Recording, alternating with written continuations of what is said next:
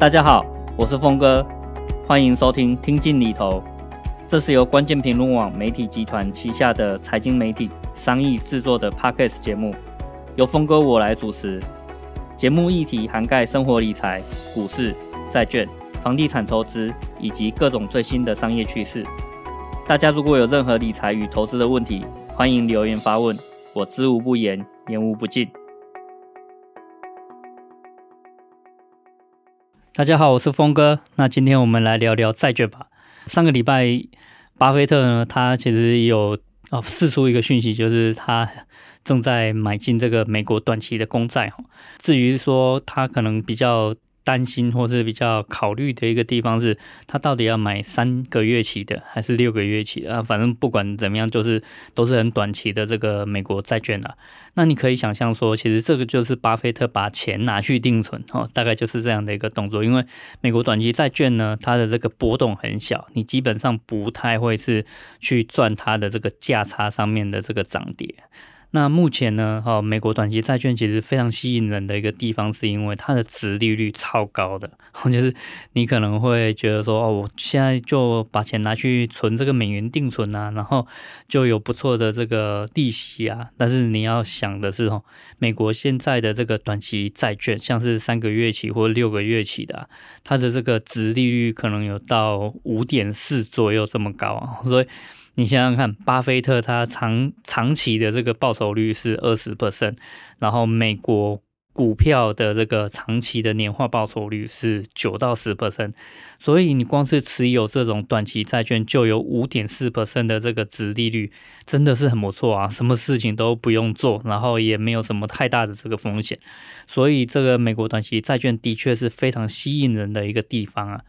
那你只要持有这种短期的美国债券啊，就会是一个享受高值利率，而且一下下就到期了。你可能说哦，三个月后会有一笔钱到期，那那时候有什么投资机会，再把钱拿来用也可以嘛，哈。但是我会觉得啊，其实巴菲特他应该不会是太看好这个美国短期债券会涨哦。我完全不这么认为，最主要原因是因为短期债券的这个波动就真的很小啊，你就完全把它想象成它就是一种定存，所以你更在乎的会是它的利息有多少，而不是它会涨还是会跌啊。那就算真的有波动啊，老实说也真的赚不了什么钱啊。更何况啊，美国短期债券的这个殖利率啊，其实是非常贴近这个美国联准会的这个升降息的影响哦，就是。联总会的这个基准利率是多少？那这个短期债券的这个利率哦，也会非常的贴近。所以啊，你如果真的赌美国短期债券会上涨，那你不就是意味着你在赌这个 美国的联总会即将在三个月或是六个月的这个期间内会开始降息吗？那我觉得这个其实可能性也应该是蛮低的了哈。所以利息还是最主要，巴菲特想要买这个美国短期债券的一个主要原因。那当然了，他这个持有一堆美国短期债券之后，他还可以有其他的这个金融操作。那我们就暂且不论哦。不过主要就是说，呃。大家都在猜，为什么美国的这个股神巴菲特他那么想要在这个时候去持有更多的这个美国短期债券？而且很好笑的是，呃，巴菲特跟这个马斯克过去其实在这个投资上面是非常死对头啊。巴菲特其实并不是特别欣赏创新的人，但是马斯克是非常创新的一个人，所以他们过去在投资上面的这个看法其实南辕北辙哈。不过，但是最近这个两个人的这个频率好像越来越接近了。在巴菲特说他要买美国短期债券之后啊，这个马斯克也在推特上面说，美国的短期债券的确是一个很好的目前的这个一个投资的一个标的啊，连这个。巴菲特跟这个马斯克都这么认为，所以也的确可以显现出这个美国短期债券目前的这个条件真的还蛮吸引人的。那如果啊，就是巴菲特也刚好赌对了一个方向，虽然我刚刚有讲过，我完全不这么认为啊。不过如果巴菲特赌对了一个方向，也就是说他现在买了短期的债券，而且也真的短期债券的殖利率开始往下降了。那价格就会往上涨，这就意味着市场其实开始认为联准会会很有机会降息，而提前反应。如果这件事情真的发生了啊，这不就意味着说诶，那未来三到六个月的一个期间内。美国的经济可能条件并不是很理想哦，哦，这个是一个暗示啊。那当然，我有再次强调哦，就是巴菲特他应该不是看在利差的部分去读美国短期债券，他应该是更在乎利息的部分。所以，我不认为巴菲特他真的是因为看坏美国经济，然后就去买美国的这个短期债券啊，这是第一点。那我们来看另外一个大佬，就是艾克曼，他做出的这个投资决策啊，其实跟巴菲特是还蛮不一样的。他同样也是在操作债券，好，可是第一个他不是看多，他是看空；第二个他是看空美国长期债券，哦，不是短期债券。所以很多人就会说，哇，这两个大佬过去的表现都这么好，怎么现在是完全截然不同的这个操作行为啊？一个是。做多美国短期债券啊，然后艾克曼是看空美国的这个长期债券，所以他们两个是不是对未来的这个预期完全相反？所以赌的东西都完全不一样啊。那我们先来看一下目前的这个美国长期债券的这个条件哦。目前三十年期的美国公债殖利率是四点二，好，你没有听错，美国短期债券的殖利率是五点四。那长期债券的殖利率反而比较低，所以这就被称为是殖利率倒挂。一一般来讲，因为债券年期越长，它的殖利率应该要越高才对。可是现在竟然是相反的，短期债券的殖利率反而比较高。好，所以一般都会认为说，这种所谓的殖利率倒挂是一种对未来经济衰退的一种预测。至于什么时候真的会发生，我们不知道。只是呢，通常这样的一个殖利率倒挂的情况出现，大概六个月到十八个月内哦，应该就会进入到经济衰退了。可是那个时间点真的太难掌握了哈。那我们也姑且不论说这样的一个预测到底会不会成真，我们先来看一下说，艾克曼他在看空，而且是直接真的拿钱去做空哦，而且是真的拿钱去做空这个美国长期公债哦。那这就意味着说，他认为啊，吼，这个美国长期债券的价格会要往下跌。那价格跟这个殖利率其实是相反的嘛。所以换句话说，艾克曼认为美国长期债券的殖利率会上涨。诶，那目前已经是四点二了，已经不低了哦。它还会继续往上涨，而且长期公债的这个殖利率，它是更贴近通膨的一个表现。那不就意味着艾克曼认为说，通膨的情况可能不会缓解吗？好，那这个是呃艾克曼的一个行动，那我们做出的一种推测。了，那艾克曼当然有实际去说出几个理由了，一个是他认为美国的这个债券啊，好，美国的这个债债信平等被降级了。所以自然呢、啊，投资的这个价值就会变低，那应该要跌价才对啊！我觉得这个理由，这个就是大家听听看啊，不见得一定是这样，因为除非啦，就是你有更吸引人的这个竞争者出现。那艾克曼也提的确提出来了，也以前就是美国的这个债券，就是大家认为是最好的一个投资标的啊。那也没有任何竞争对手。那现在它被降级了以外啊，还有另外一个竞争者也出现了，就是日本的债券。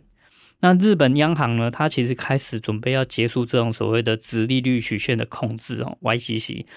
这么一来啊，艾克曼认为说会增加美国公债的吸引力，所以美债就有了新的竞争对手。那被降平，投资的价值变低，而且还有新的竞争对手出现。所以美债没有不跌的理由啊，这就是艾克曼提出的一个一个说法啦。那什么是这个日本央行做的这个殖利率曲线控制呢？就是日本央行啊，它为了让经济可以活络起来，它就是一直去控制，让日本的这个十年期公债啊，这个利率哦贴近到零啊，让它的这个公债完全没有吸引力。所以日本的这个投资机构或是投资人啊，就算想要去投资日本的公债啊，也因为它贴近零的这种 条件实在太差了，就完全没有想要去买这个日本的公债啊。自然的哈，资金就会流到股市里面，那促进经济成长。那当然啊，想是想的很美好，可是实际上会不会哈？这是市场上面有很多地方可以去嘛，所以不见得真的会流到股市去。那事实上也证明说，过去这一招并不是真的对日本的经济有太大的效果。不过呢，哈，就是最近的这个情况开始有一点不一样了。去年开始啊，日本央行已经逐渐让十年期债券的这个殖利率拉高到零点五了，这已经是一个很大的不一样了。而且接下来哈，其实还蛮多的这个新闻也已经开始讲了，哦，就会开始去啊调整这样的 YCC 的策略。所以接下来日本的公债这个殖利率开始可能会让市场去做定价了，那很有可能就会进一步往上升。你要想哦，过去日本公债的这个殖利率是零诶，那现在渐渐涨到零点五，那未来如果涨到一、涨到二，